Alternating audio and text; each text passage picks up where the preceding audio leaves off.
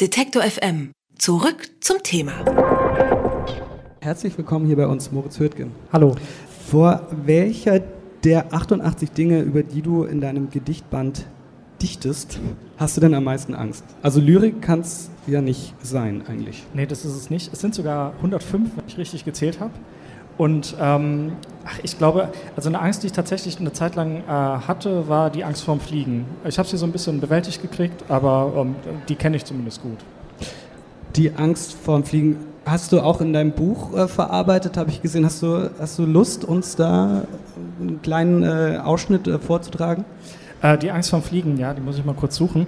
Ich kann dazu, während ich hier blättere, erzählen, dass dieses Buch fantastisch illustriert wurde von meinem Redaktionskollegen, der heißt Leo Riegel.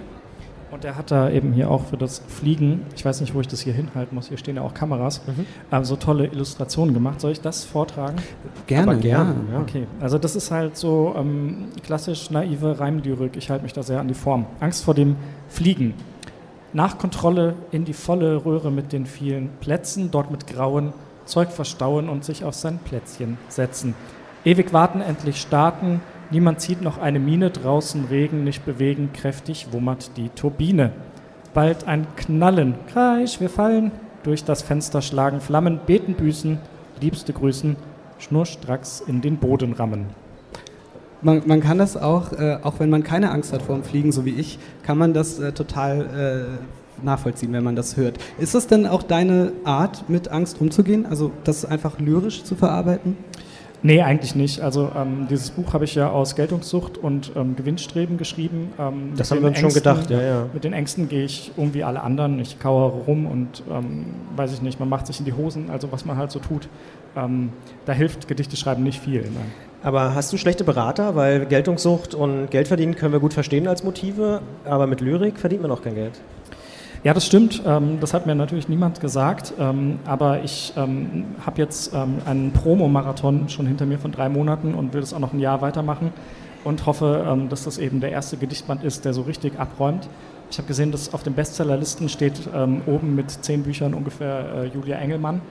Und äh, der habe ich jetzt den Kampf angesagt. Aber also, nochmal, um über schlechte Berater zu sprechen, warum hast du dir denn Lyrik oder mit der Lyrik eine ähnlich brotlose Kunst ausgesucht wie die äh, Satire?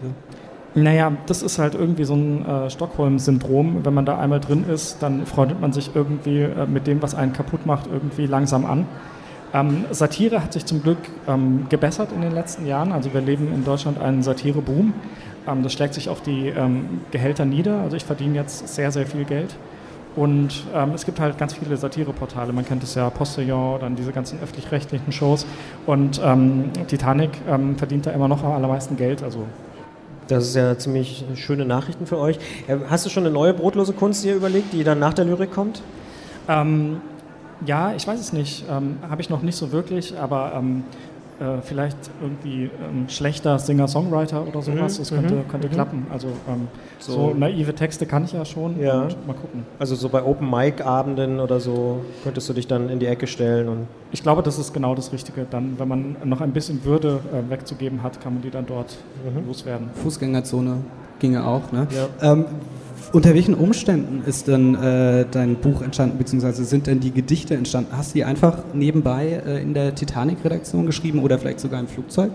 Ähm, nein, in der Titanic-Redaktion muss ich ja äh, hart arbeiten. Also da geht es Schlag auf Schlag. Da muss man wirklich ähm, so 12 bis 13 Stunden am Tag ähm, durchpowern. Das, das ist da richtig, richtige Maloche, ne? Ja, und ja. die Gedichte habe ich dann eben abends zum Runterkommen in mein Handy getippt. In der Badewanne oder was? Oder? Nö, äh, vom Fernseher, weil da ist man noch abgelenkt. Was lief da, RTL 2 oder? Ähm, meistens ZDF-Programme, ähm, etwas, wo man nicht mitdenken muss, so mhm. die Küchenschlacht oder sowas. Mhm. Äh, läuft im ZDF nicht die ganze Zeit dieser ähm, oh, Trödeltyp, äh, Horst Lichter? Bares Ferraris. Ja. Natürlich, aber ähm, da habe ich alle Folgen schon geguckt. Deswegen. Mehrfach wahrscheinlich. Ja, ja, ja. Aber hattest du, waren das dann deine Vorbilder auch äh, für, für äh, das Schreiben oder hattest du irgendwie andere äh, Vorbilder aus der humoristischen Lyrik? Also Horst Lichter war es nicht, aber ähm, ja, in der Titanic-Geschichte gibt es ja ein paar gute Dichter, also die ganz alten Götter, F.W. Bernstein und äh, Robert Gernhardt und aber ähm, noch aktueller Thomas Zeller, den verehre ich sehr und ähm, ja klar, da habe ich mir so einiges abgeguckt. Du hast keine Angst, dich da zu verheben?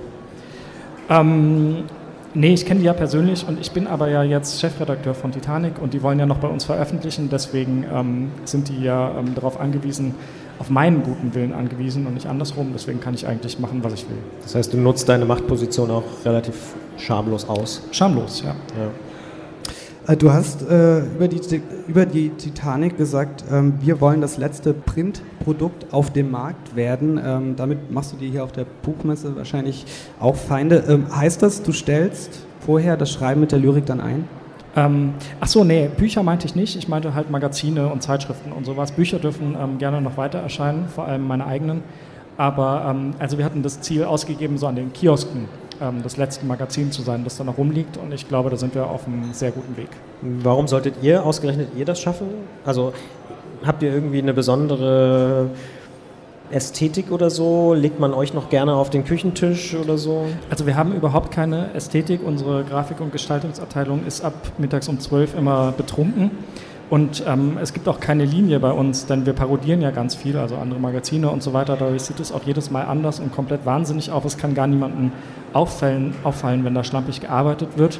Aber wir haben eben Sachen in Titanic, äh, ganz ernst gesprochen, die gibt es woanders nicht. Also komische Malerei, ähm, Cartoonplätze, Zeichnungen, die gibt es vielleicht noch ein bisschen woanders, aber eben nicht in dem Ausmaß wie in Titanic. Und ähm, da sehe ich halt zum Glück im Internet noch keine Konkurrenz. Also so textbasierte Satire ja, aber ähm, dieses ganze Spektrum an komischer Kunst, das wird eben nur in Titanic abgebildet. Moritz Hürtgen ist der Chefredakteur der Titanic. Er hat einen komischen Gedichtband geschrieben, der heißt Angst vor Lyrik, ist im äh, Antje Kunstmann Verlag erschienen und kostet 16 Euro. Vielen Dank dir, Moritz, für deinen Besuch. Ja, danke euch.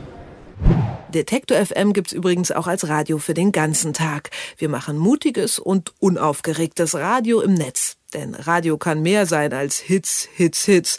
Mehr Infos gibt's auf Detektor FM.